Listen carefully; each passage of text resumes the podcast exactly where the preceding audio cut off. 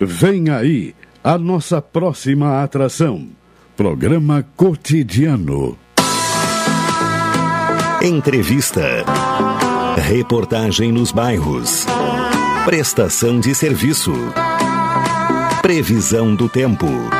Informações do trânsito. Notícias de Pelotas e da região.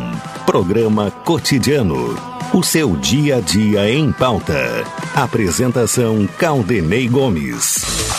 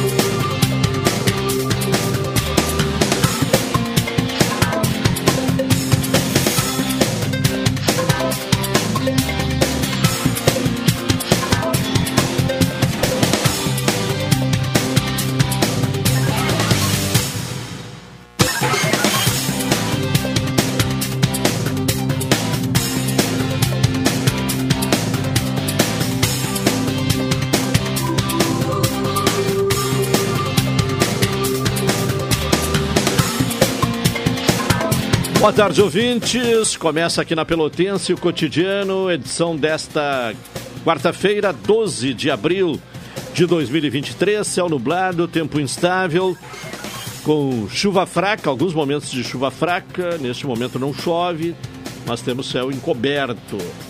A temperatura em declínio, 20 eh, graus e 8 décimos. 86% a umidade relativa do ar, a sensação térmica em 21 graus e 8 décimos. A máxima hoje, ela foi registrada uh, às 7h30 da manhã. Depois o tempo começou a mudar, né? E aí a temperatura foi descendo. A temperatura máxima registrada, 23 graus e 4 décimos. Não há registro, pelo menos de acordo com o Laboratório de Agrometeorologia da Embrapa, de, de, de chuva né, acumulada uh, nesta sexta-feira. Pelo menos no local do laboratório não há registro de chuva. Aqui no centro da. Aliás, aqui na, na, na zona norte, né? Mas na região urbana uh, de Pelotas tivemos uh, uma precipitação leve, mas uma chuvinha fraca caiu hoje pela manhã. E mudando a temperatura. O Homero Queiroga me acompanha na parte técnica, o, na, na central de gravações, o Alexandre Salóis. A produção do programa de Carol Quincoses, a direção executiva da Rádio Pelotense é de Luciana Marcos e a direção geral de Paulo Luiz Voss. O ouvinte pode participar aqui do cotidiano com envio de mensagem para o 984-311-620, o WhatsApp da Pelotense. Nos acompanhar pelo 620 AM, da emissora pioneira no Rio Grande do Sul, rumo aos 100 anos ou então pelas plataformas digitais. O Instagram da Pelotense, que é o arroba Pelotense620 uh, eh, oficial, o www.radiopelotense.com.br e os aplicativos Tunin e Radiosnet. Lembrando sempre que logo após o programa, a íntegra do cotidiano estará disponibilizada no Spotify. Falamos em nome de Supermercado Guanabara no Guarabara, o seu dia a dia é mais barato. Expresso Embaixador aproximando as pessoas de verdade. Café 35 Off Store, na Avenida República do Líbano, 286 em Pelotas, telefone 3028 3535.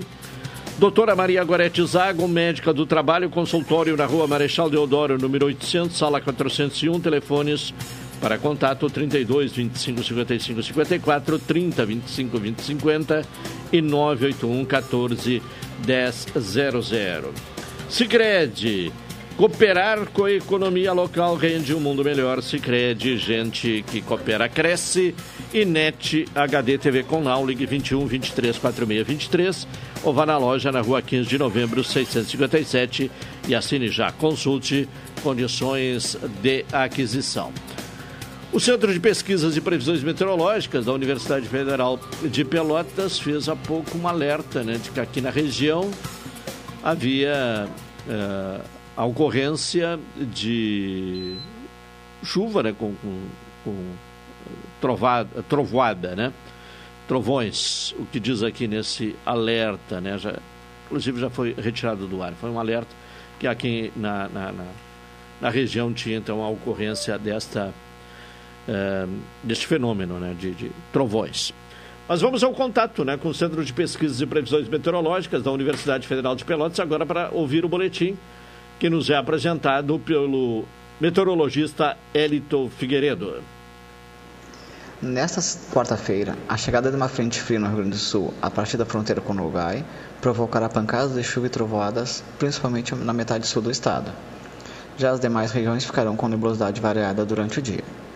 A temperatura mínima observada hoje em Pelotas foi de 18,2 graus às 2 horas e umidade relativa máxima de 95% às 3 horas. Também foi observada a formação de nevoeiro fraco. A previsão para Pelotas região hoje é de céu parcialmente nublado, passando nublado com pancadas de chuva e trovoadas. Os ventos estarão de noroeste a sul, fracos a moderados, e a temperatura máxima prevista para hoje é de 27 graus. Já a previsão para quinta-feira é de céu nublado, com pancadas de chuva, passando a parcialmente nublado, com ventos de sul a sudeste, fracos a moderados, e a temperatura mínima de 14 graus e a máxima de 20. Já a previsão para sexta-feira é de céu parcialmente nublado, com ventos de sudeste, fracos a moderados, com temperatura mínima de 12 graus e máxima de 21. Esta previsão foi elaborada pelo meteorologista Elito de Figueiredo, do Centro de Pesquisas e Previsões Meteorológicas da Universidade Federal de Pelotas. Participação de Eliton Figueiredo trazendo as informações do tempo, a previsão meteorológica. Agora, Carol Quincoses e as informações do trânsito nesta quarta-feira. Alô, Carol, boa tarde. Boa tarde. Então, foram contabilizados dois acidentes de trânsito na manhã de hoje. Um deles teve apenas danos materiais e foi na Avenida Duque de Caxias, em frente ao supermercado Bom Dia. E o segundo, que foi na Avenida Dom Joaquim, esquina Gonçalves Chaves, registrou lesão corporal. Fora esses acidentes, não tem bloqueios ou desvios em Pelotas nessa quarta-feira. Tá bem, daqui a pouco a Carol retorna com outras informações. Agora é a, part... é a vez da participação de Juliano Silva e as informações da área policial. Alô, Juliano, boa tarde. Caldenei, boa tarde. Boa tarde, Carol. Boa tarde, Humberto, na mesa de áudio. Homero, melhor dizendo, na mesa de áudio. Nossos ouvintes da Pelotense.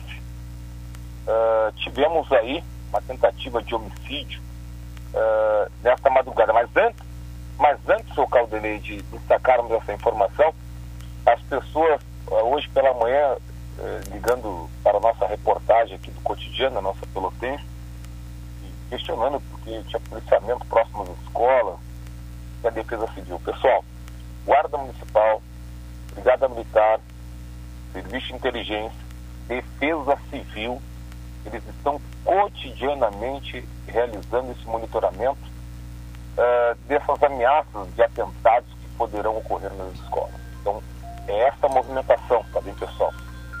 E a nossa reportagem ficou de apurar hoje do cotidiano e nós estamos monitorando cotidianamente todas as informações que estão sendo repassadas pelo setor de comunicação da Brigada, Polícia Civil e Guarda Municipal e também hoje hermanamos também a Defesa Civil. Caldenei permanece hospitalizado o homem de 55 anos de idade que foi agredido pelo próprio sobrinho. O caso aconteceu no bairro Santa Terezinha. A vítima foi agredida com golpes de madeira pela cabeça e também pelo corpo. Ficou com muitas escoriações graves. O homem de 55 anos de idade eh, relatou para a polícia que não deu dinheiro para o sobrinho que é dependente químico. Ele ficou enfurecido e acabou agredindo ele. Na semana passada, o sobrinho ainda atirou fogo na própria casa do tio. A Polícia Civil já tem identificação do suspeito e o homem vítima permanece hospitalizado. Nenhum flagrante, Caldenei e ouvintes, registrados na delegacia agora pela manhã e nessas últimas horas. Tá bem, Juliano. Até amanhã, então. Um abraço. Participação de Juliano Silva aqui no programa Cotidiano. Bom, hoje vamos voltar a repercutir, né? E a partir do dia tenso que tivemos ontem, né? Com muitos boatos, né? muitas fake news, principalmente eh, a respeito da possibilidade de violência, de ocorrência de, de, de atos violentos nas escolas. Estaremos retomando esse assunto no decorrer do programa. Felizmente, né? Uh, hoje temos um dia bem mais tranquilo, sem tantos boatos circulando pelas uh, redes sociais. E ontem à tarde, né, a reunião começou no final da manhã e foi até o meio da tarde, houve a, a definição de um plano de contingência uh, à violência nas escolas por parte da prefeitura, envolvendo todos os segmentos né, que já atuam naquele programa que já se realiza há algum tempo, que é o Pelotas pela Paz. Uma informação nacional: a exoneração foi publicada hoje no Diário Oficial da União, na véspera dos depoimentos dos militares na Polícia Federal. Bom, essa exoneração se refere ao uh, comandante do Planalto suspeito de envolvimento nos atos terroristas de 1 de janeiro. O general Gustavo Henrique Dutra de Menezes foi exonerado do cargo de chefe do Comando Militar do Planalto ele vai ocupar o cargo da, do quinto subchefe do Estado-Maior do Exército. Uh, a saída do militar do cargo já era esperada. Em fevereiro, o Exército divulgou um comunicado à tropa informando a mudança no cargo do general. Os depoimentos na né, Polícia Federal começou hoje a tomar depoimentos de cerca de 80 militares sobre os atos golpistas de 8 de janeiro, quando radicais invadiram e depedraram as dependências do Supremo, Planalto e Congresso. As diligências serão realizadas no bojo da investigação sobre a participação de eh, policiais militares e membros das Forças Armadas nos atos golpistas. A apuração tramita em, em sigilo no Supremo Tribunal Federal e instaurada após um pedido da Polícia Federal para investigar a autoria e a materialidade de eventuais crimes cometidos por integrantes das Forças Armadas e policiais militares. 12 e 43, Carol Quincoses, vamos falar aí é, exatamente dessa questão. Depois vamos repercutir mais, vamos aproveitar esse tema, mas essa reunião que, que foi realizada ontem, né? E que resultou na elaboração de um plano de contingência à violência nas escolas.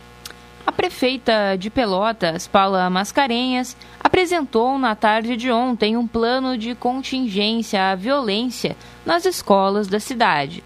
O documento, elaborado pela equipe do Observatório de Segurança Pública, foi discutido em reunião ampliada do Gabinete de Gestão Integrada Municipal, o GGIM, e que reuniu, além dos representantes dos órgãos de segurança pública, também integrantes da Câmara de Vereadores, Secretaria Municipal de Educação, Quinta Coordenadoria Regional de Educação e escolas privadas.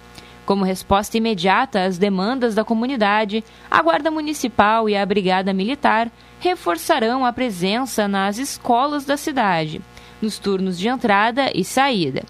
Hoje, durante a reunião semanal dos comandos das operações integradas, serão traçadas ações voltadas para a segurança escolar na cidade. O plano elaborado pela equipe do Observatório está estruturado em sete eixos: avaliação de riscos, comunicação, treinamento e capacitação, promoção de ambientes seguros, intervenção de crises, acompanhamento e suporte e revisão e atualização. 12 e 45 vamos ao intervalo. Em seguida retornaremos com o cotidiano.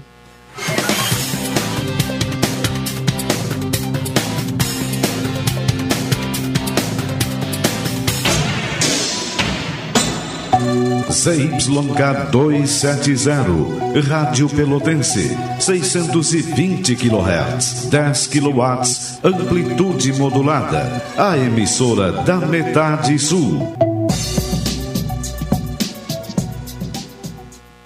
E se o que é melhor para você também for melhor para todos? existe alternativa. No Sicredi você une as suas necessidades financeiras ao desenvolvimento social e econômico da sua região. Somos a alternativa que oferece taxas justas e atendimento próximo, com soluções como conta corrente, crédito, cartões, investimentos, poupança, seguros e muito mais. Escolha o Sicredi, onde o dinheiro rende um mundo melhor. Abra sua conta com a gente. Café 35 em todo lugar. Forte marcante o cheirinho no ar. Café 35 em todo lugar. Forte marcante como a história do Rio Grande.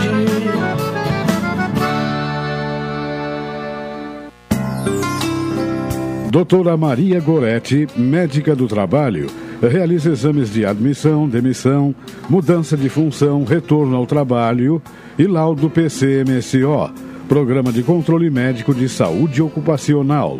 Atendimento nas empresas e no consultório médico, Rua Marechal Deodoro 800, Sala 401.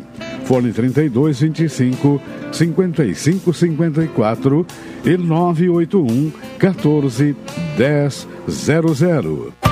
Seja quem você quer ser com o Senac EAD. Cursos à distância com graduação com mensalidade a partir de 158 reais e mais de 40 cursos pós-graduação para você aprender na prática e se destacar no mercado de trabalho. Tudo isso em uma instituição nota máxima no MEC. Quer saber mais? Acesse ead.senac.br e matricule-se já. E,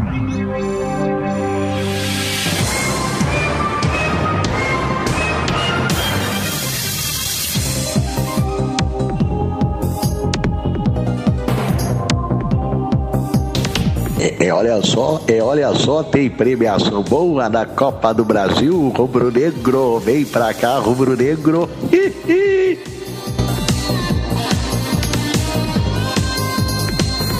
olho na premiação milionária de uma façanha histórica na Copa do Brasil, o Chavante tenta segurar o galo.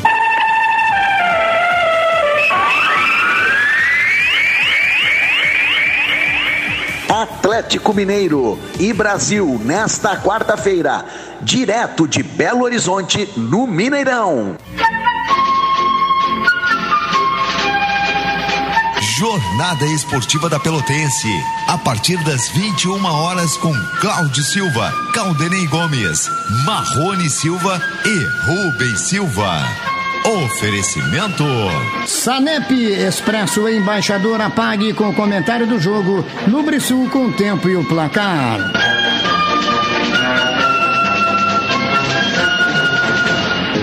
Às 18 horas tem Atualidade Esportiva segunda edição. Às 20 horas tem o Na Boca do Túnel. E depois do jogo, o Bola Parada.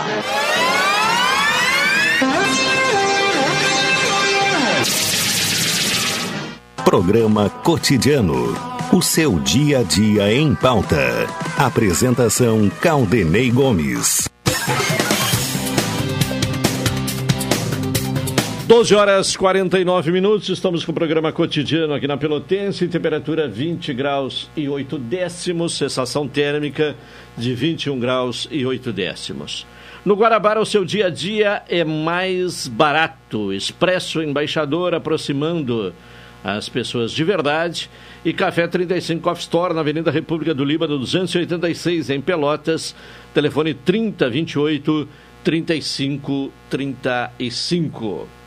Em seguida, vamos ao comentário de Hilton Lozada, falando diretamente de Brasília e destacando os assuntos do dia desta quarta-feira na capital federal, no dia em que o presidente Lula começou a sua viagem, né, o deslocamento para a visita que fará à China. Já temos condição? Só vamos então ouvir na sequência o comentário de Hilton Lozada. Cidadania e Sociedade. Uma abordagem dos principais assuntos do dia no comentário de Hilton Lousada. Alô, Hilton, boa tarde. Boa tarde, Caldenei. Boa tarde, ouvintes da Pelotense. Bom, quais são os destaques desta quarta-feira, Hilton? Bem, Caldenei, no ano de 2014, o Brasil sediou a Copa do Mundo. Lembro daquele ano, pois foi em 2014 a última vez que usei a camisa da seleção brasileira.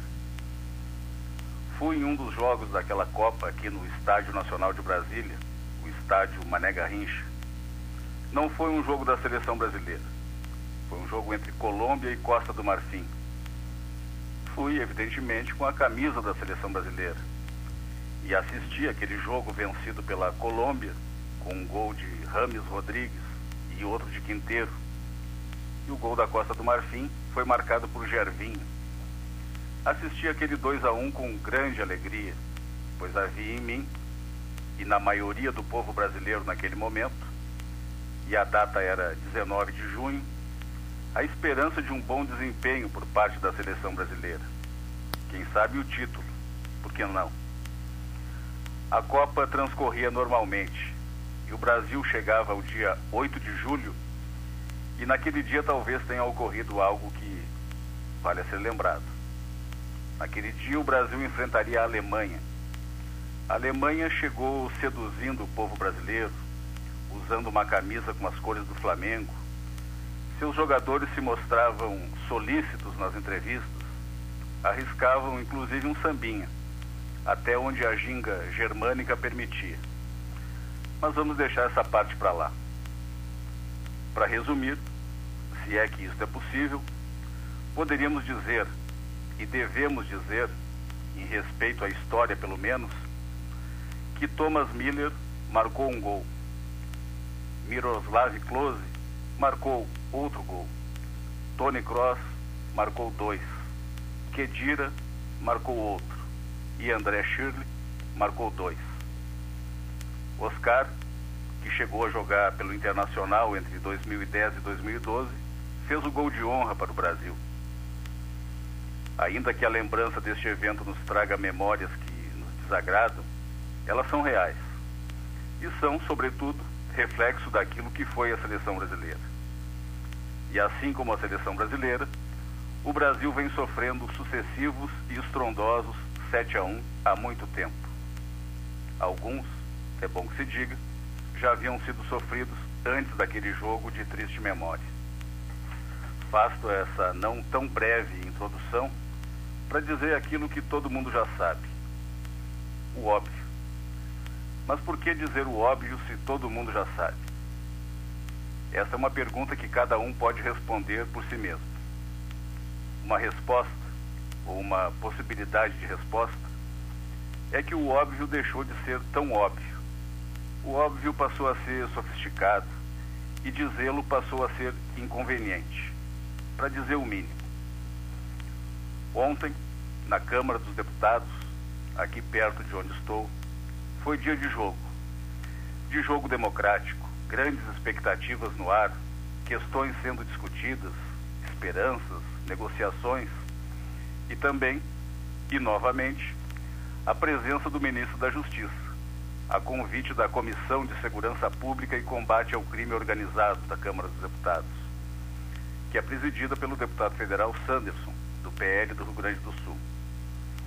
A sessão se destinava a ouvir o ministro da Justiça para que esclarecesse questões envolvendo os eventos ocorridos no dia 8 de janeiro, a sua visita ao Complexo da Maré, no Rio de Janeiro, e também as invasões de terras ocorridas nos últimos meses. No início da audiência, o deputado Sanderson fez referência a uma visita que um grupo de deputados da comissão já havia feito ao ministro da Justiça registro que estou neste momento fazendo essa quase segunda introdução, pois o papel do presidente da comissão merece atenção.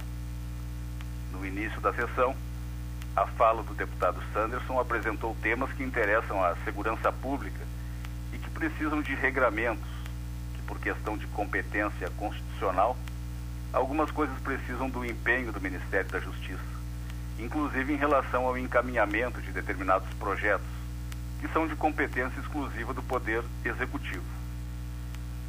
para além das questões óbvias e que de tão óbvias acabam sendo relegadas, a sessão que se destinava ao trato de temas relevantes e importantes da segurança pública, o que se viu foi uma evidente esculhambação. As falas de alguns deputados, que ainda estão em campanha eleitoral e que não se conformaram com a derrota de Bolsonaro na eleição presidencial, resolveram tratar de temas alheios às questões que envolvem a segurança pública e ao combate ao crime organizado. Sei que muitos brigadianos, muitos policiais civis, muitos policiais federais e rodoviários federais, bem como policiais penais e bombeiros, nos escutam neste momento. Muitos deles, inclusive em todo o Brasil, acompanharam a sessão de ontem com atenção, pois havia a possibilidade de que alguns assuntos que interessam as diversas categorias fossem tratados. Dentre os assuntos, podem ser citados a valorização das polícias, a lei orgânica da Polícia Militar, que tramita no Senado, da lei orgânica da Polícia Civil, da regulamentação das atividades da Polícia Penal Federal, inclusive em atendimento a uma emenda constitucional. Ocorre que, como dissemos anteriormente, a despeito do interesse, do grande interesse público sobre questões envolvendo a segurança pública, a sessão descambou para uma discussão política. E invisível descomprometimento com os temas, o que se viu foi uma discussão generalizada entre deputados. Houve deputado dizendo que outro parlamentar o havia mandado tomar no. Sim, naquele lugar. E os ouvintes já conhecem o monossílabo tônico que encerra a frase. Este foi o patamar da reunião, com diversas outras alterações que não ficaram em nada a dever em relação à reunião que havia ocorrido em data anterior na Comissão de Constituição e Justiça da própria Câmara dos Deputados.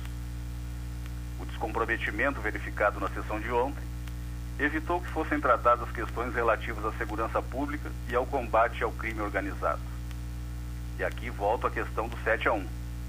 O país sofreu ontem, como tem sofrido recorrentemente, e ao que tudo indica, continuará a sofrer outros 7 a 1. Então, é isso. Para além disso, ouvintes da Rádio Pelotense, o que mais haveria para ser dito? Haveria ainda muito para ser dito sobre essa reunião de ontem ocorrida na Comissão de Segurança Pública e Combate ao Crime Organizado.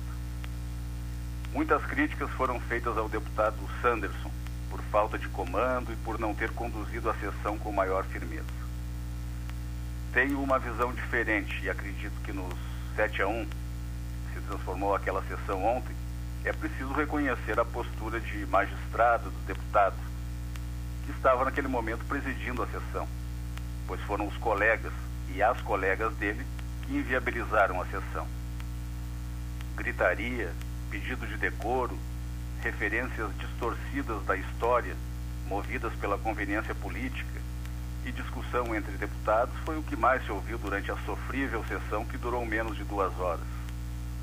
A briga, ainda que não tenha chegado às vias de fato, foi dura entre os parlamentares, o que evitou que o ministro da Justiça fosse perguntado e que respondesse às questões que embasavam o convite, questões derivadas dos requerimentos feitos pelos deputados.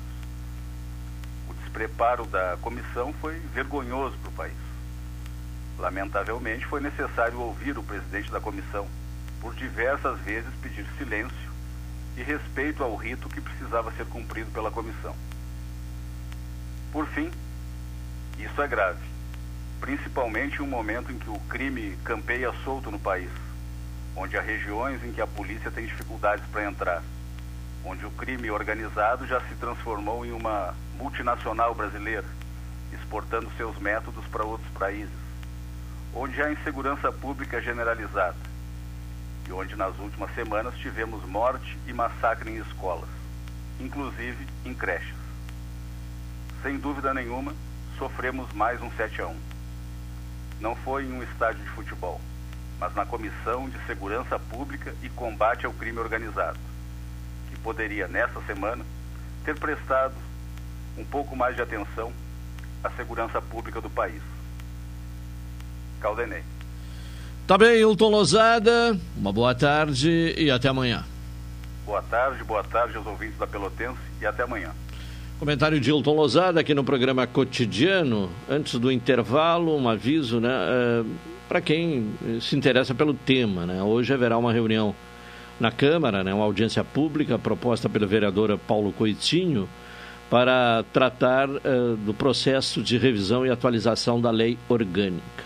Quem então se interessar pelo assunto, acompanhar ou até participar desta audiência pública logo mais às 19 horas na Câmara de Vereadores.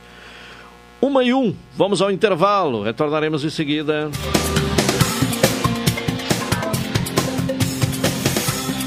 Essa é a ZYK 270, Rádio Pelotense, 620 kHz. Música, esporte e notícia. Rádio Pelotense, 10 kW. Café 35 em todo lugar. Forte, marcante, o cheirinho no ar. Café 35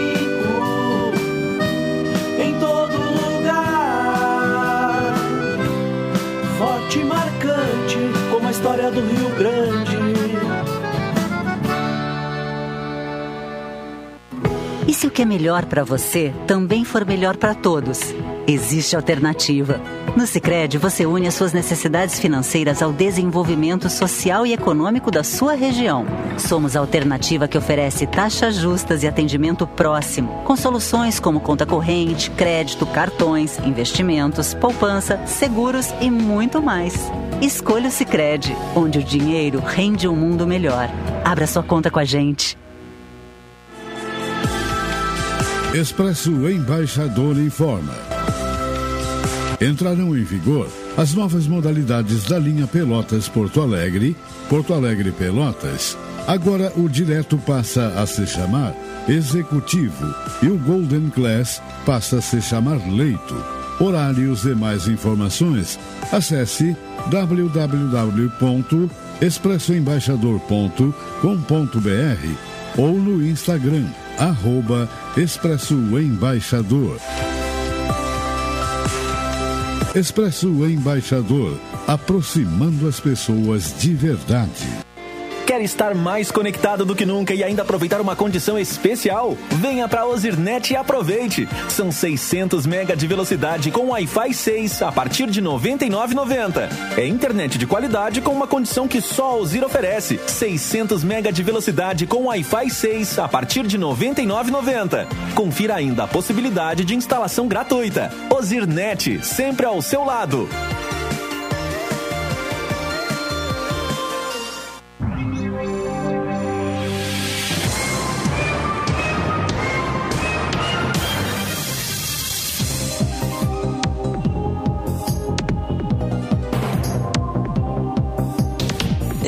Só, é, olha só, tem premiação boa na Copa do Brasil, Rubro Negro, vem pra cá, Rubro Negro.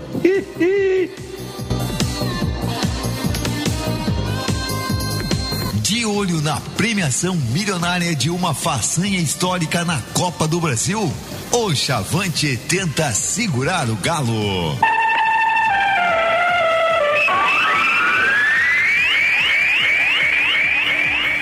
Atlético Mineiro e Brasil nesta quarta-feira, direto de Belo Horizonte, no Mineirão. Jornada Esportiva da Pelotense, a partir das 21 horas com Cláudio Silva, Caldenei Gomes, Marrone Silva e Rubens Silva. Oferecimento. Sanep Expresso Embaixador apague com o comentário do jogo no Brisul com o tempo e o placar.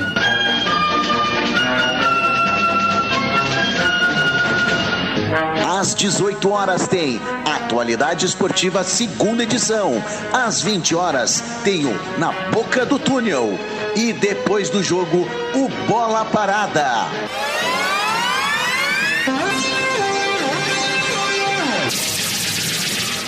Programa Cotidiano. O seu dia a dia em pauta. Apresentação Caldenei Gomes.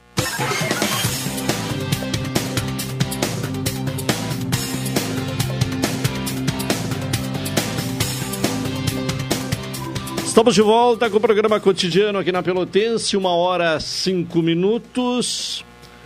Chove, para, chove, agora parou, há pouco chovia, né? E a expectativa é de que venha uma chuva mais considerável aí no, ao longo desta quarta-feira.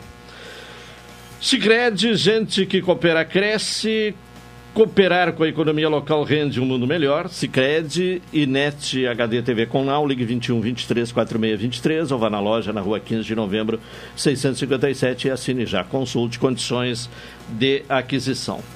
Bem, estamos aí já na sexta edição do MIA, né? E, e como nas edições anteriores, é, vamos voltar ao tema, né? Hoje com a participação de dois ilustres convidados, né?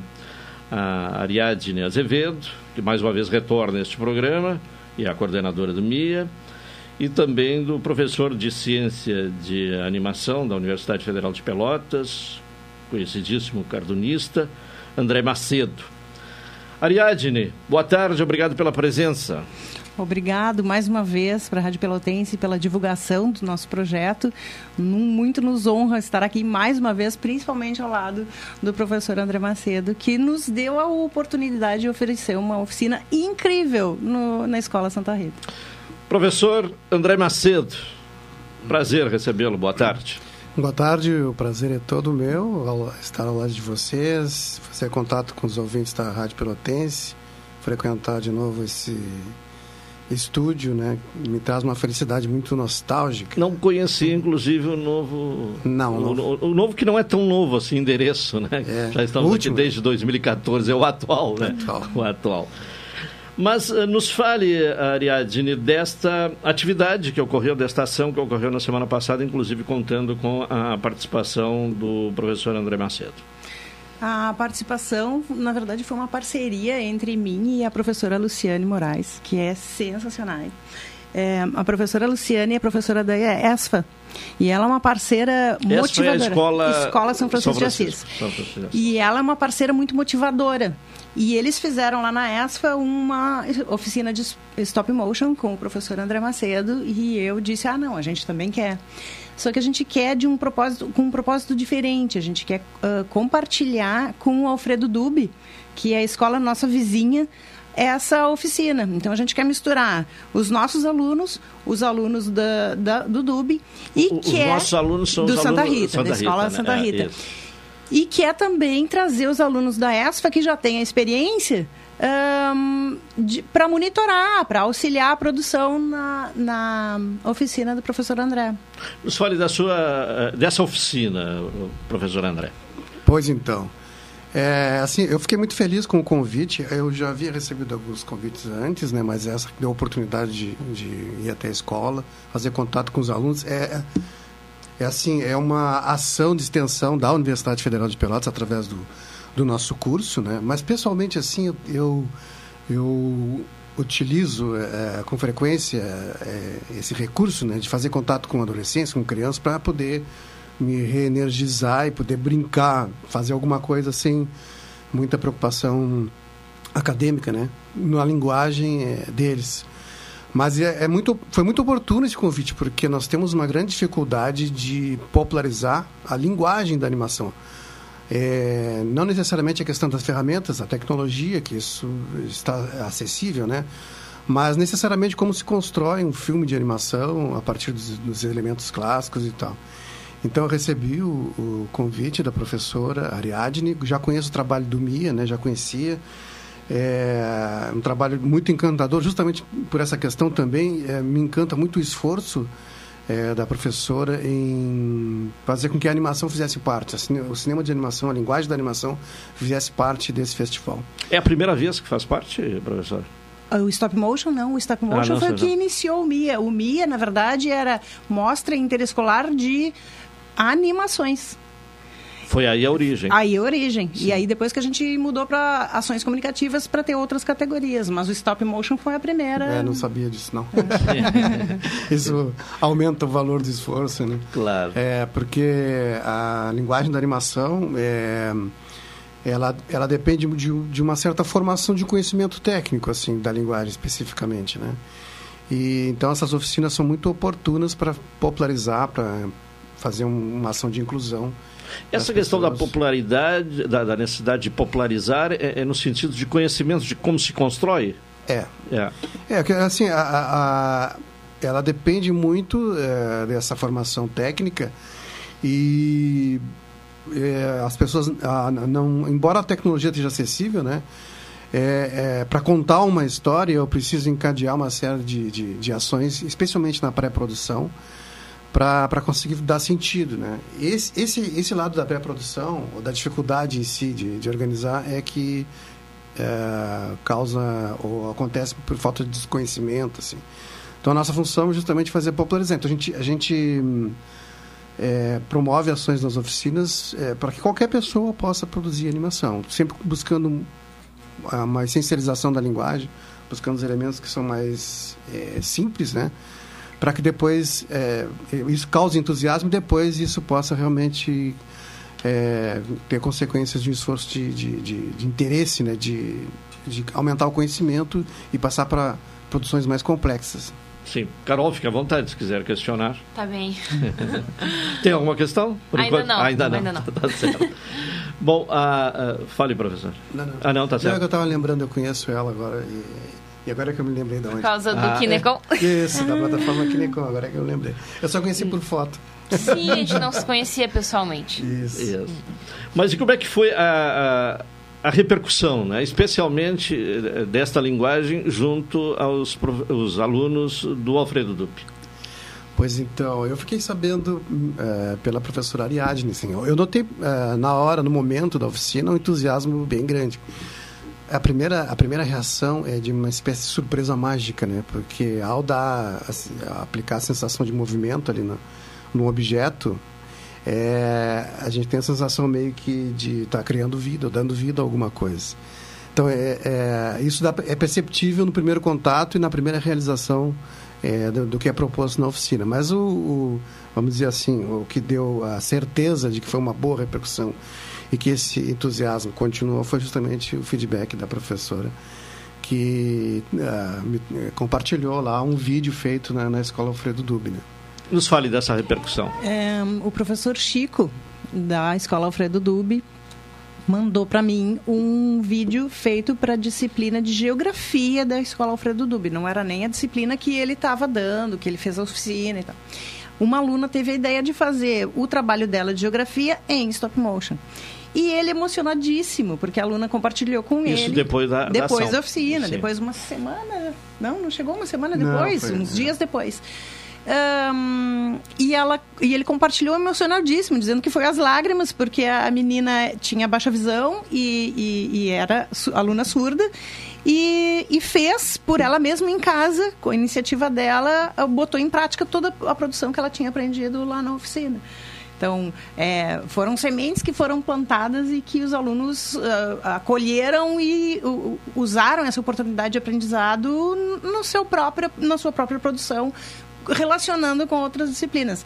Bárbaro, Quer muito dizer, bacana. O resultado prático e imediato. Exatamente. Mas o resultado que eu mais gostei e eu vi na hora, não sei se você percebeu, que a interação entre os alunos do Alfredo Dube, uh, da ESFA, foi perfeita. Foi uma interação de alunos apenas alunos, não tinha diferença ali de escola privada, escola pública, é, aluno surdo, aluno ouvinte. A comunicação não, se não deu tinha. natural. Nós tínhamos é, dois intérpretes professores, professor Chico, professora Marlene, e mais uma intérprete convidada, voluntária, que não seria... Uh, o suficiente para todos os grupos que se formaram para conversar. Então tinha que ter um intérprete em cada grupo.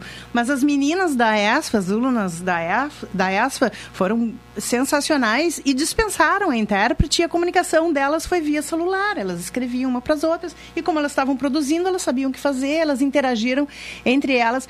eu, eu acho que foi um ganho maior do que a gente imaginava, do que a gente podia mencionar, é, medir. Sim. Bom, e agora no calendário do sexto, da sexta edição do MIA, o que é que ocorre? Como é que se desenvolve é, esse projeto? O calendário a gente está agora vai tentar é, outras oficinas, não só de com as outras é, categorias, né? Somos éramos sete categorias. Por questões financeiras, diminuímos para cinco categorias. Agora a gente quer retomar sete categorias. É, o calendário do MIA está cheio de reuniões. A gente teve uma reunião com a Aline Crochemori, do Pacto é, pela Paz. É, ela prometeu nos ajudar com conexões. A gente vai ver como é que consegue, é, não só recurso fi financeiro, mas conexões é, para qualificar o MIA. E temos uma oficina de áudio surgindo por aí até a gente aproveita fazer o convite à Rádio Pelotense e, de repente, estender a Rádio Pelotense o, o convite para dar um, uma palavra lá, uma oficina para os nossos alunos. Seria uma honra recebê-los. Certo. Uh, professor André, ainda sobre esta questão aí da iniciativa, né, da tentativa de popularizar uh, a animação, uh, o que, que, tem sido feito assim de parte da universidade, além desta participação no MIA, a qual o senhor já destacou. O que mais tem sido realizado? Pois então, existem vários projetos com, com esse objetivo, né?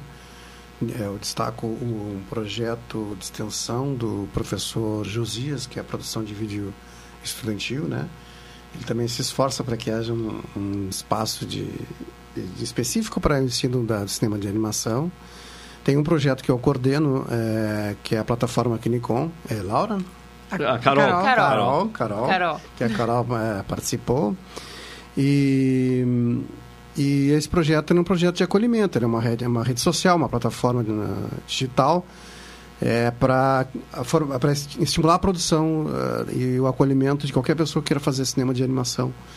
É, hoje a plataforma tem 243 membros, né? E nós estamos com o apoio do canal Futura, né, da Fundação Roberto Marinho e da Lost Marble, que é uma empresa norte-americana que nos cede as licenças de software, e além do Instituto Federal Tecnológico do Paraná, da Universidade Federal de Pelotas, que é a entidade que mantém o projeto, né, e do, do IFSU aqui da nossa região.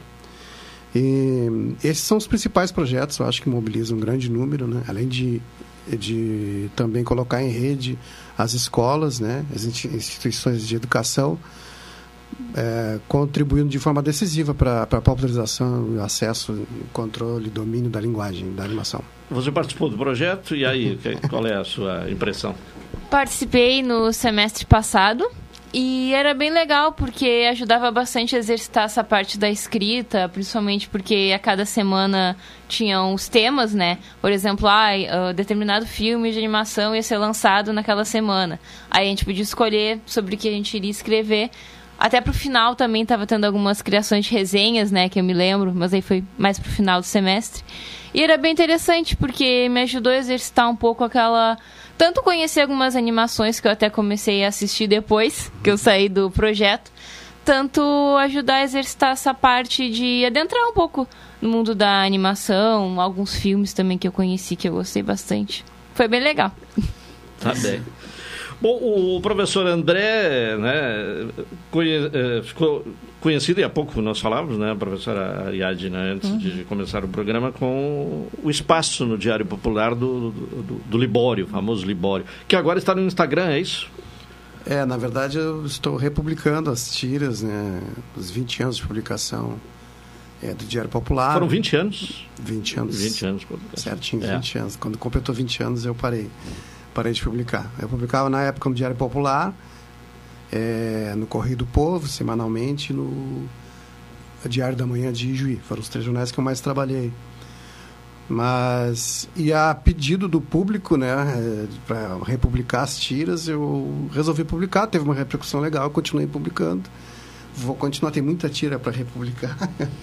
Sim, essa coletânea aí de 20 anos não é são, pouca coisa. Não, são, Leva mais 20 anos quase republicando, né? E, e os, os livros do Libório, que nossa biblioteca tem um pequenininho que foram publicados? Sim. Eles, eles abarcam todos esses 20 anos ou são Não, não.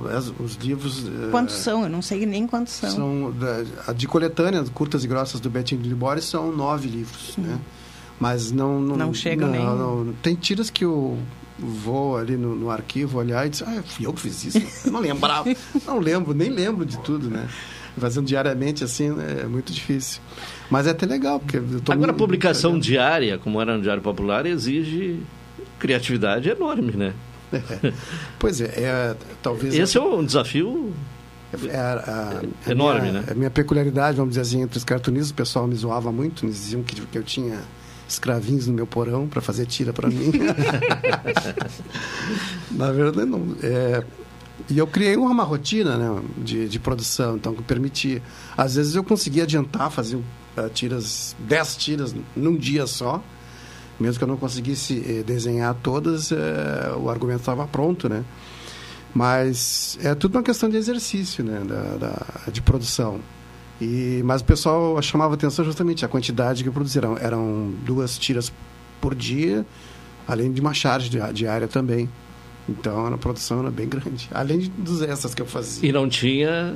Não tinha escravismo. Escravismo não tinha escravismo no porão. Essa história não, era, nunca existiu. Era uma produção individual mesmo. Era uma produção individual. Até cheguei a tentar montar uma equipe para me ajudar a produzir, mas o problema todo é que é, é, mudava sutilezas no traço que era suficiente para as pessoas estranharem, né? E como eu também não tenho perfil assim de de treinar as pessoas para imitar o meu, meu traço. Que eu e o traço não... é, a, é, a, característica, é né? É o que identifica. São coisas né? muito sutis, assim, né? Eu, eu notava a diferença, talvez as pessoas nem notassem muito, mas causava estranhamento. E eu, isso eu, eu conseguia perceber na maneira que as pessoas liam e percebiam a tira, né? Então, depois eu desisti. Com o tempo, tem que ser, tem que ser eu mesmo fazer as, as tiras e pronto. Não, não consigo fazer que nem Maurício de Souza, né, que treina, treina as pessoas para imitar o traço e, e, aí faz uma linha de produção. Não, não isso eu não consegui fazer.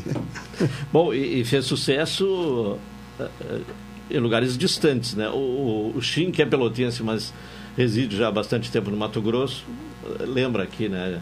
Do Libório, é demais, ele disse. Divulguei muito aqui no Mato Grosso. É. Quer dizer, lá distante se identificou com o, o, o tema. Bom, uh, Professor Ariad, tivemos um dia ontem tenso. Uh, na Santa Rita também foi tenso? Foi.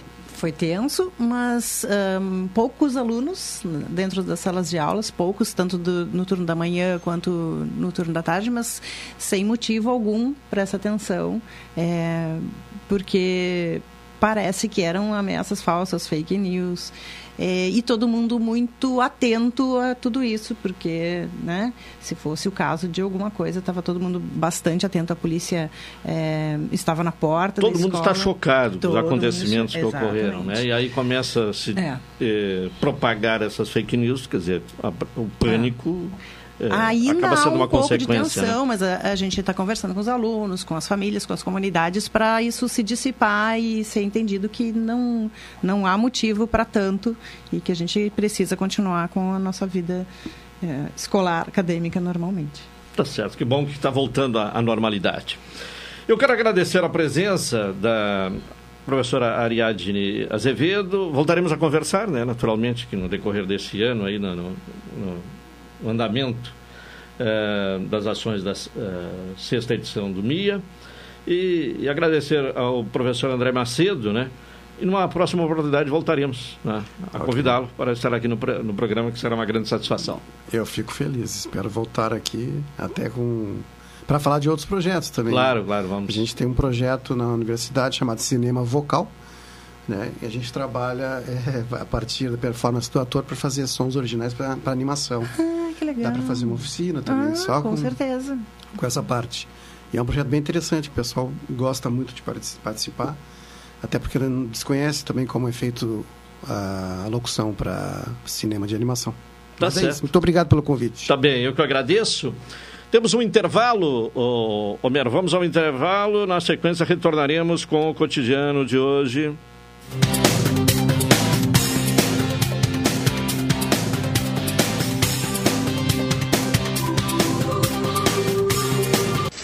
Esta é a ZYK 270, Rádio Pelotense, 620 kHz. Música, esporte e notícia. Rádio Pelotense, 10 kW.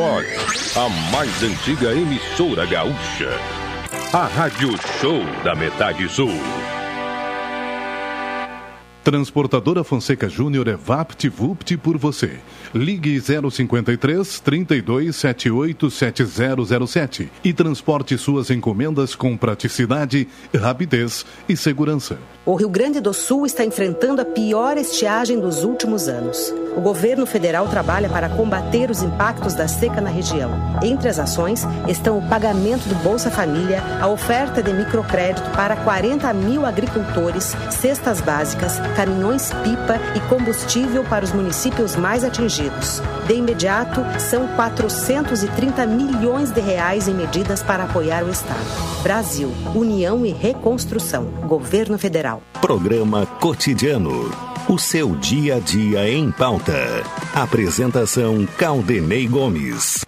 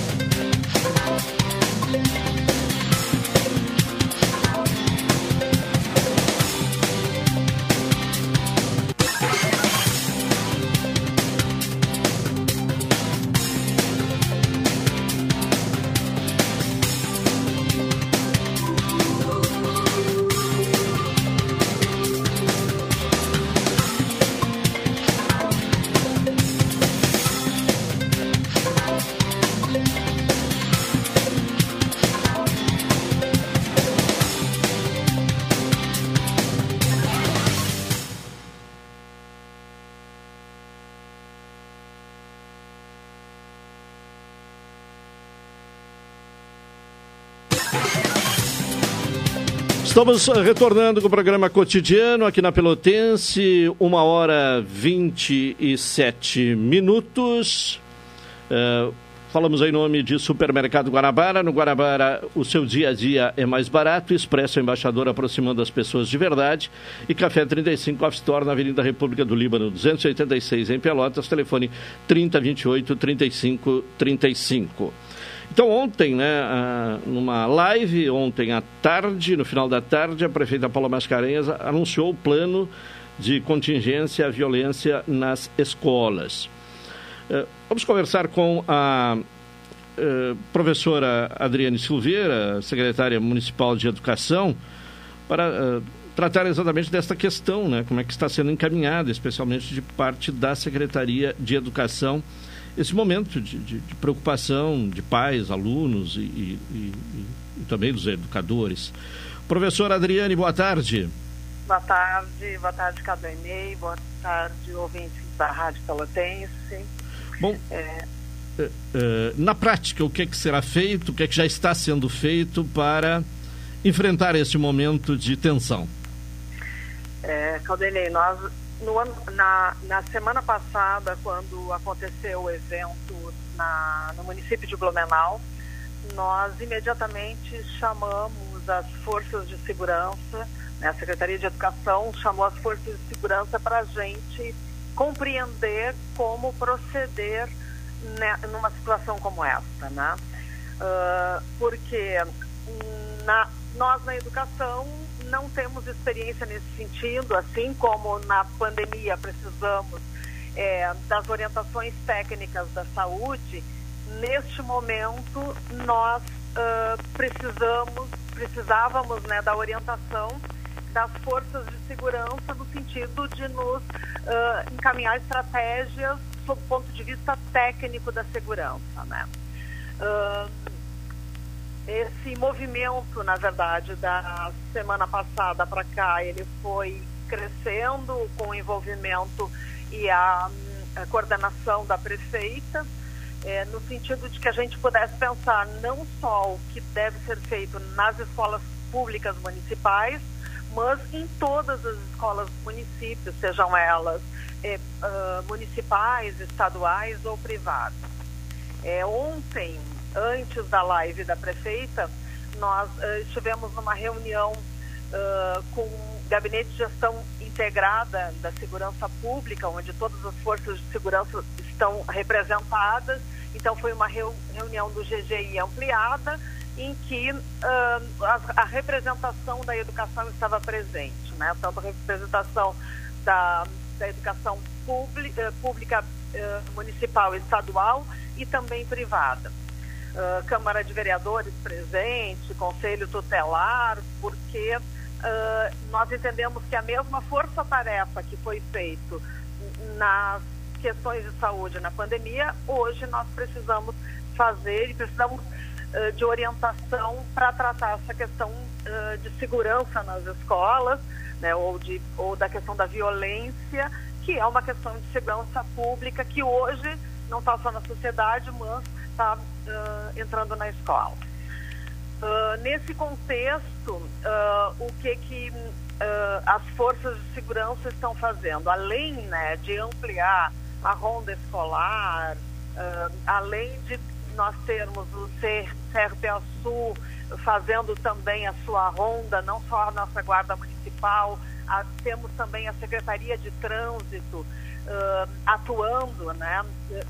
Com essa, essa operação de segurança uh, nas, nas escolas do município, não só as, as escolas municipais.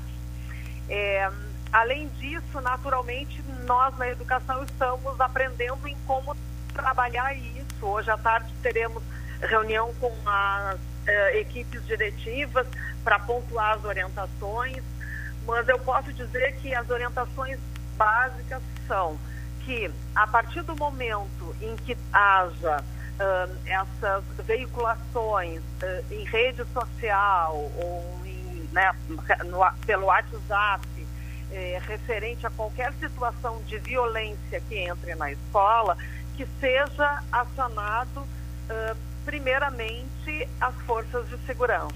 Né? Antes de repassar, né, que o que a gente vem vendo é que ao repasse dessa dessa notícia e que felizmente aqui em Pelotas tem sido fake news, né? Então não é Pelotas que está vivendo isso, é o Brasil inteiro, né? São os mais de 5 mil municípios que cada um uh, vem organizando esse processo de orientação para a sociedade num primeiro momento, né?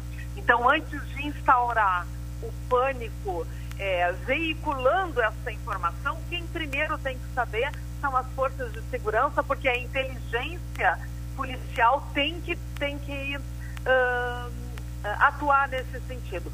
Seja identificando de onde sai uh, essa fake news, seja atuando na, numa intervenção e numa aproximação direta nas, nas unidades escolares. Sim, é, é importante destacar que, identificado o responsável pela fake news, ele será uh, responsabilizado, né?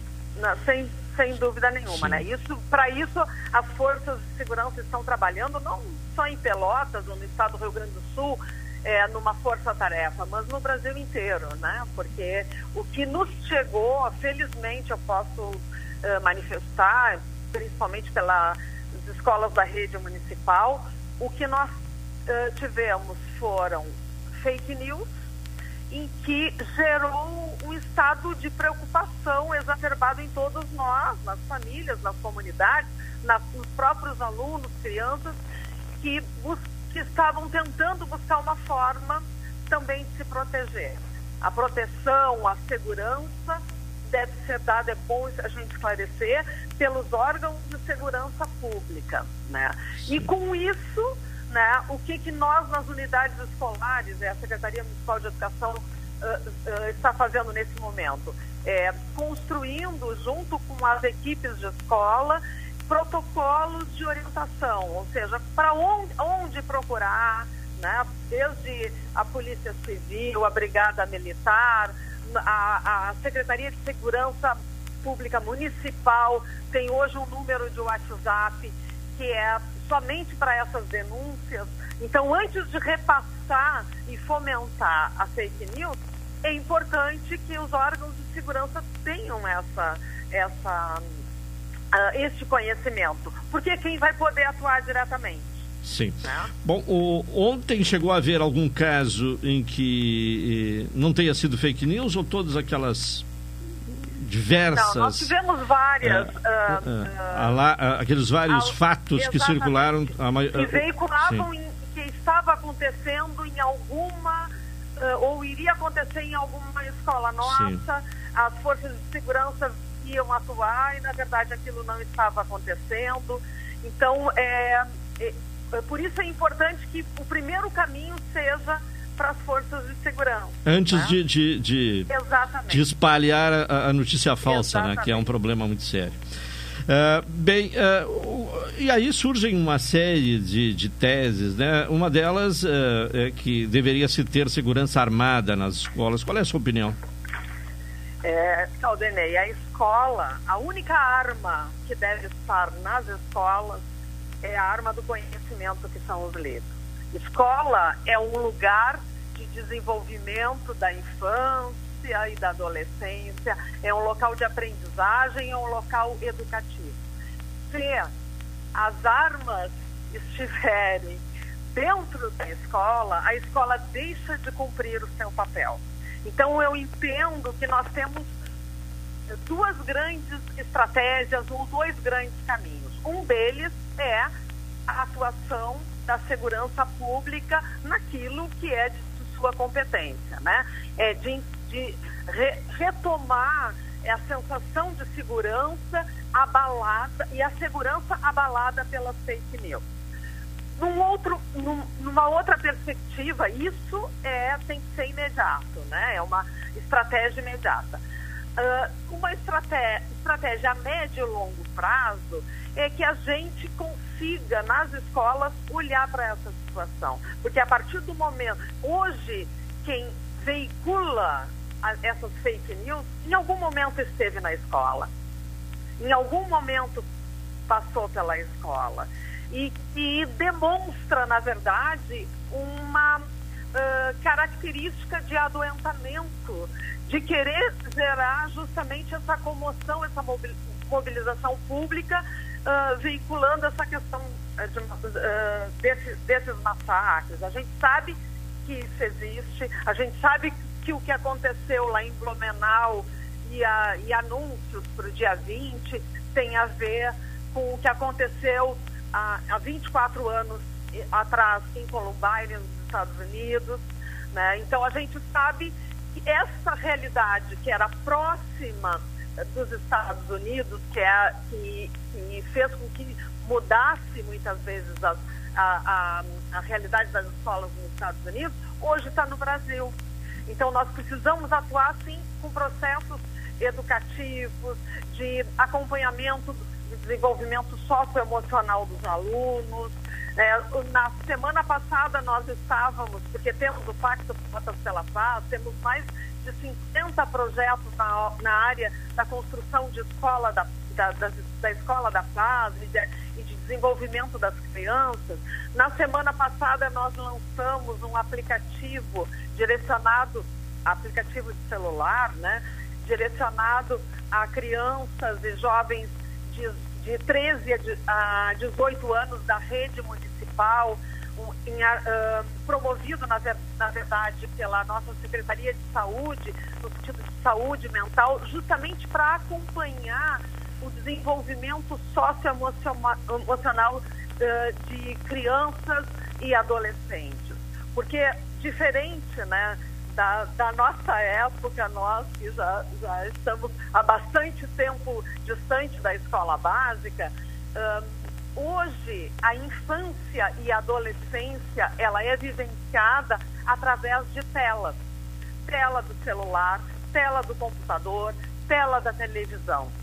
E o, muitas vezes as dificuldades próprias da adolescência, os adolescentes vêm buscar afirmação de identidade, de identidade que é natural da, da, da adolescência, as dificuldades que a gente sabe que são próprias da adolescência de descobrir, né, de se descobrir nos seus caminhos, seja da vida profissional, seja da sua vida pessoal, o que, que antes eram compartilhados com amigos presenciais, hoje é com as curtidas nas redes sociais. Sim. O mais popular, o que tem maior curtida, infelizmente, essas fake eh, news vêm justamente nessa questão de, ah, de causar esse impacto e, e nos leva justamente a essa necessidade da gente olhar um pouco mais para essa questão da educação socioemocional, da, da preocupação da escola com isso. E, só que esse é um processo que é de médio e longo prazo. Certo. Bom, professora, de... eu sei que a, a senhora, eh, inclusive, interrompeu uma reunião para nos atender. Isso, estou no meio de uma reunião. É, exatamente. Apenas uma questão. Hoje, a rede municipal, ela já enfrenta uh, uh, uh, dificuldade no quadro de professores eh, por conta do afastamento eh, de professores eh, esgotados né, com esse ambiente de tensão nas escolas? É, nós temos uma realidade, na verdade, em decorrência da pandemia, que não são os professores, né, somente, são todos os profissionais, sem dúvida nenhuma, com muita ênfase os profissionais da saúde, mas uh, não diferente deles, uh, o quadro uh, dos, não só dos professores, mas dos servidores e trabalhadores da, da educação. Né? Temos, vivemos também, Caldenei, um outro fenômeno no Brasil, que é o que os pesquisadores vêm denominando que é do apagão docente. Ou seja, há, há décadas atrás, 30 anos atrás, mais de 30 anos atrás, quando eu comecei a minha vida profissional como professora, se falava que um dia iam faltar professores. E, e este dia chegou. Hoje nós temos, uh, sim, uh, professores concursados que estão sendo nomeados, mas que não querem assumir a, a, a, a sua carreira uh, no magistério. Isso não é uma situação uh, atual, né, dos últimos anos, é uma situação que foi construída historicamente um, no sentido de que muitas vezes o, não havia a valorização profissional do magistério. Então hoje a gente vive isso. E há, sem dúvida nenhuma, um número grande de afastamentos por licenças de saúde, e, sem dúvida nenhuma. Certo. Professora Adriane Silveira, secretária municipal de Educação. Muito obrigado e uma boa tarde.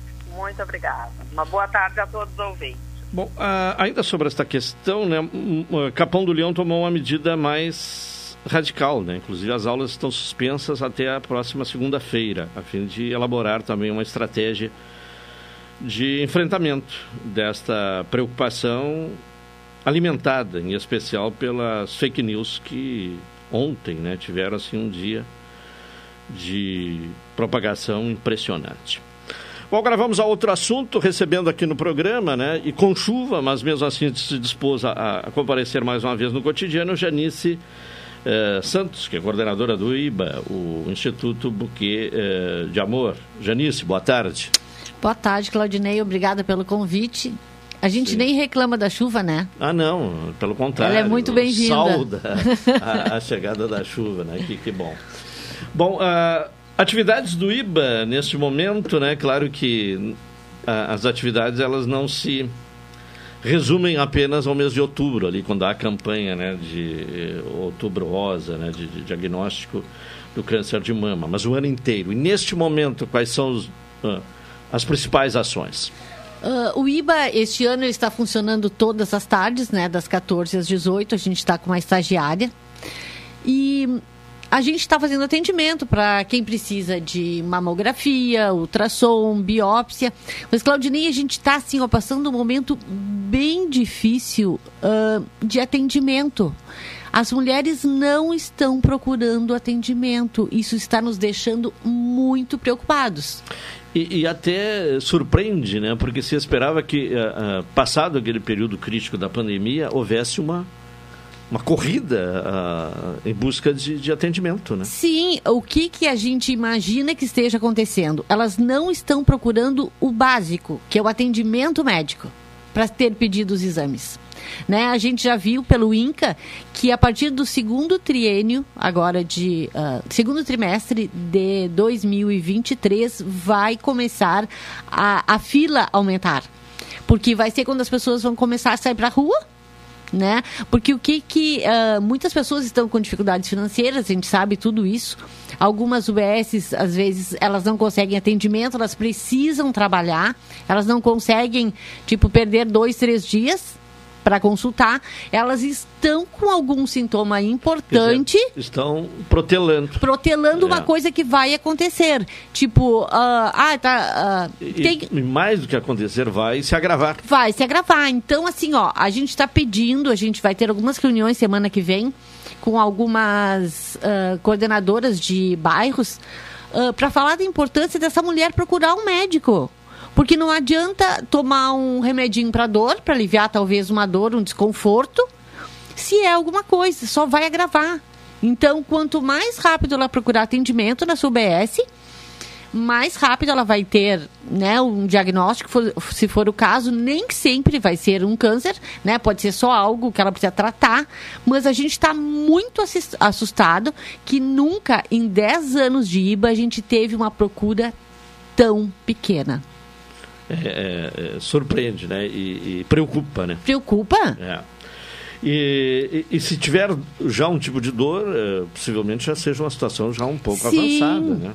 Porque infelizmente o câncer não dói, é. né? Então quando tu vai procurar, a gente sabe assim, ó, que o Rio Grande, o, a, o Sudeste e a, a, região Sudeste, a região Sul, o número vai ser enorme agora no segundo semestre, né? E a gente precisa que essa mulher procure atendimento médico. Gente, qual, qual, é a orientação? Primeiro passo, ir na UBS. Ir na UBS. Assim, ó, tá sentindo qualquer desconforto na mama, sentir um carocinho, tem histórico familiar, não adianta protelar o atendimento. Esse atendimento tem que ser feito. Fui na UBS, o médico sentiu alguma coisa, ele vai pedir mamografia, ultrassom. Se essa mulher é de baixa renda, ela nos procura, a gente agiliza esses exames. Se for necessário, também a biópsia, porque pode não ser nada, mas se for, ela está tranquila. Você fala em, em, baixa renda. É preciso comprovar a baixa renda? O, o, qual é o limite? Precisa comprovar a baixa renda, aquele que diz na conta da água, da luz, tem o CAD único por Bolsa Família, esses, esses benefícios assistenciais a gente consegue agilizar mamografia, ultrassom e biópsia e essa mulher vai para a rede já com diagnóstico fechado, que assim, ó, agiliza horrores. Em 10, 15 dias ela está consultando com oncologista, com especialista, para ver se tem ou não. Sim. Bom, e, e, no sistema público, como é que está a questão da, da mamografia? Tens acompanhado? Está andando. Está andando. Tá, lá na FAMED está acontecendo as mamografias. O ultrassom está um pouquinho demorado, mas a gente, a, a gente sempre pede, né? Fez mamografia, está demorando o ultrassom, nos procura também. Porque às vezes a gente não consegue doar né, o ultrassom, a mamografia, porque a mulher não é baixa renda. A gente sabe os lugares que tem um valor mais acessível para essa mulher. A gente explica os caminhos, porque às vezes essa mulher fez mamografia, ultrassom, deu alterado. Enquanto ela não fizer a biópsia, ela ainda não tem o câncer. Porque às vezes ela vê que deu um BIRADS, um número alterado na mamografia ou no ultrassom, e ela guarda aquele exame na gaveta, com medo de ter o diagnóstico né? Isso não vai mudar nada, não e vai sumir. Nem, pode nem e às tá vezes não é correta a interpretação também. Né? Sem a biópsia ninguém tem diagnóstico. Claro. Então claro. a gente auxilia, a gente esclarece algumas dúvidas para essas mulheres. Não, e, e, também tem aquele aspecto, né? Vem ali alguns termos técnicos. E, e, pode ser um termo que não é nada grave e aí a pessoa desconfiou, olha, é grave, vou deixar de e lado. E tem gente né? que guarda na gaveta, por é. incrível é. que pareça, uh, mesmo sabendo que o câncer de mama ou qualquer tipo de câncer hoje em dia, os tratamentos estão muito avançados, a cura é grande, é 95% de chance. Quanto mais cedo tu diagnosticar, mais cedo tu vai curar, mas as mulheres, principalmente, elas têm muito medo do diagnóstico. Ah, quem vai cuidar da família? Como é que vai ser isso? Como é que vai ser aquilo? Gente, a partir do momento que tu tá doente, não adianta uh, protelar tá? A gente precisa que vocês, se tem alguma dúvida também, se está sentindo alguma coisa, passa no IBA todas as tardes, das 14 às 18. A gente consegue te esclarecer algumas dúvidas e te encaminhar, te encaminhar para os serviços que da rede. Bom, retomando a questão então do, do itinerário a ser seguido. Uh, primeiro, procurar um OBS, né? Uma OBS. Claro. Aí o atendimento. O médico vai examinar e ver a necessidade, porque nem sempre o que a gente sente, o médico acha que. Acha não, ele vê que é importante fazer exames. Às vezes ele só vai examinar e dizer, olha, volta daqui a seis meses para a gente acompanhar esse teu nódulo. Às vezes uma vermelhidão, algum sintoma que possa ser câncer de mama. Bom, aí sendo baixa renda, né? É, procura o IBA. Qual o endereço? Rua Celso Benites, 62 Umuarama. A gente tem iba.ong no Instagram, no Facebook, tem site, tem um telefone de contato agora, que é o WhatsApp que está nas nossas redes.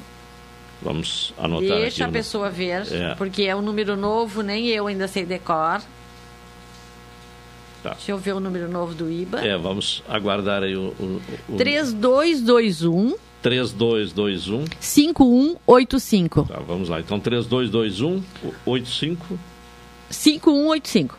3221 5185. É Esse é, o, WhatsApp. é só o WhatsApp esse telefone. Para tirar dúvidas, para a gente passar o endereço, ah, algum esclarecimento que essa mulher precise, a gente está disponível todos os dias das 14 às 18. Bom, comprovando a baixa renda, os exames são garantidos pelo. eh, São garantidos e agilizados assim em 10, 15 dias, se for o caso, essa mulher está com diagnóstico. Sim.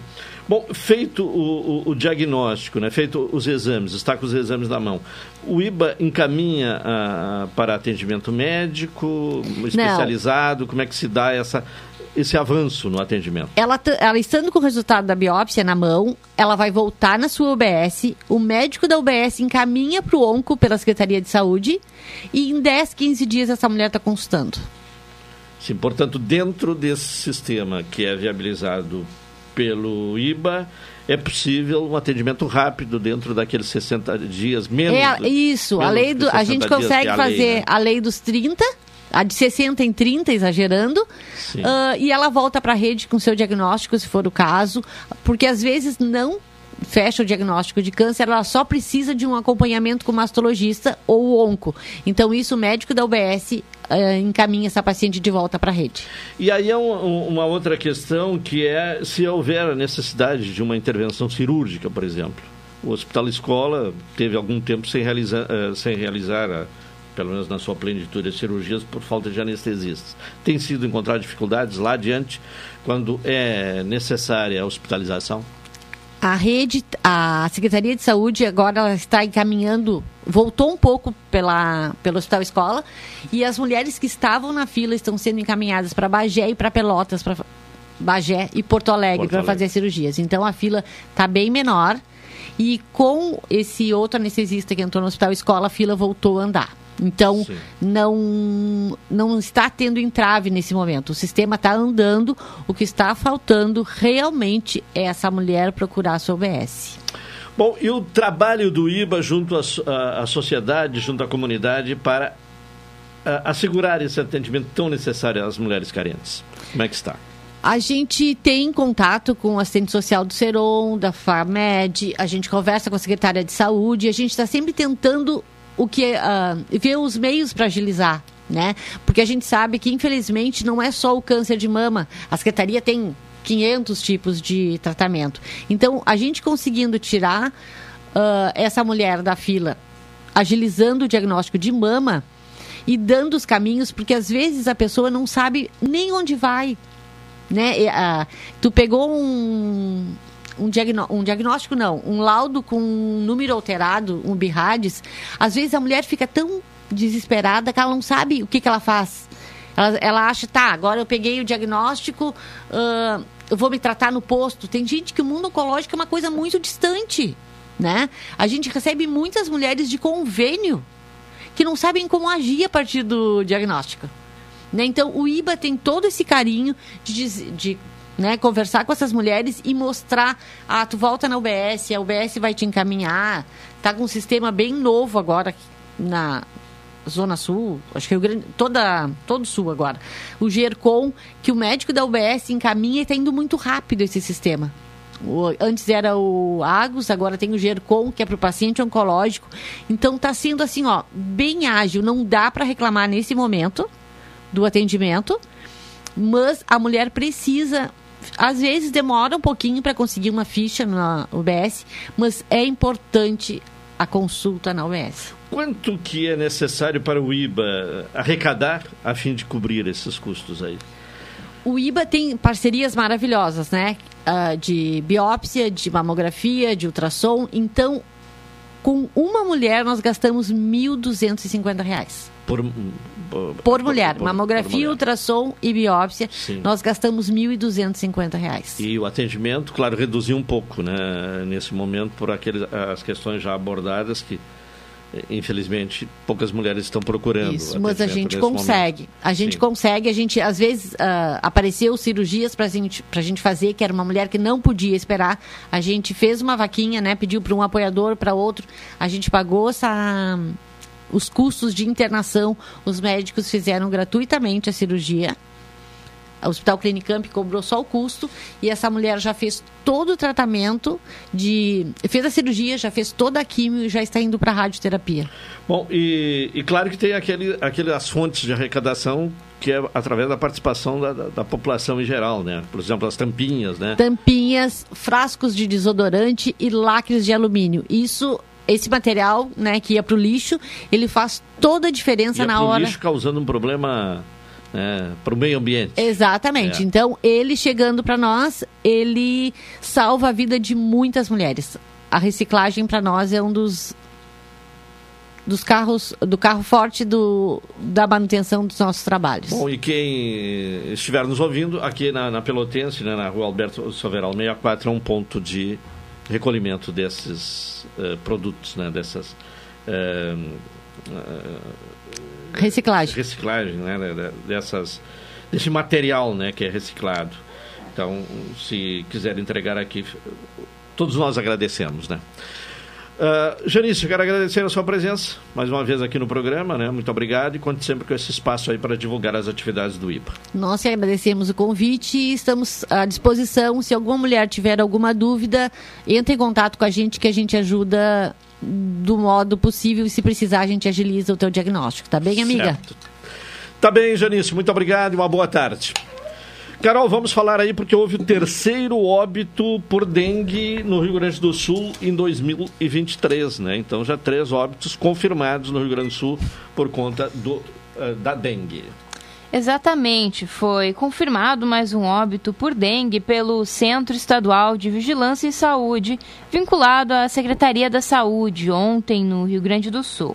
Essa é a terceira morte pela doença transmitida pelo mosquito Aedes aegypti nesse ano. A vítima é uma mulher de 44 anos, residente de Gramado, que possuía como comorbidade um diagnóstico prévio de doença vascular. As medidas de prevenção à proliferação e circulação do Aedes continuam as mesmas. A limpeza e a revisão das áreas interna e externa das residências ou apartamentos e eliminação dos objetos com água parada são ações que impedem o mosquito de nascer, cortando o ciclo de vida na fase aquática. O uso de repelente também é recomendado para maior proteção individual contra o Aedes aegypti.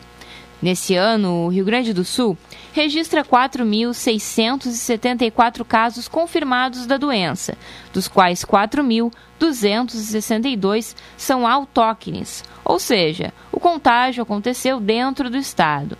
Os demais casos são importados quando residentes do estado foram infectados em viagem a outro local. Tá bem, Carol. Deu por hoje. Estamos encerrando o, o cotidiano desta eh, quarta-feira. Ah, o, o, o Homero Queiroga disse que eu posso estender até as quatro, mas eu não quero. Mesmo com a sua autorização, eu eh, rejeito a- o convite, a possibilidade que me é permitida. Encerramos então aqui o programa cotidiano. Vem aí na sequência o Cláudio Silva para apresentar a, a Super Tarde.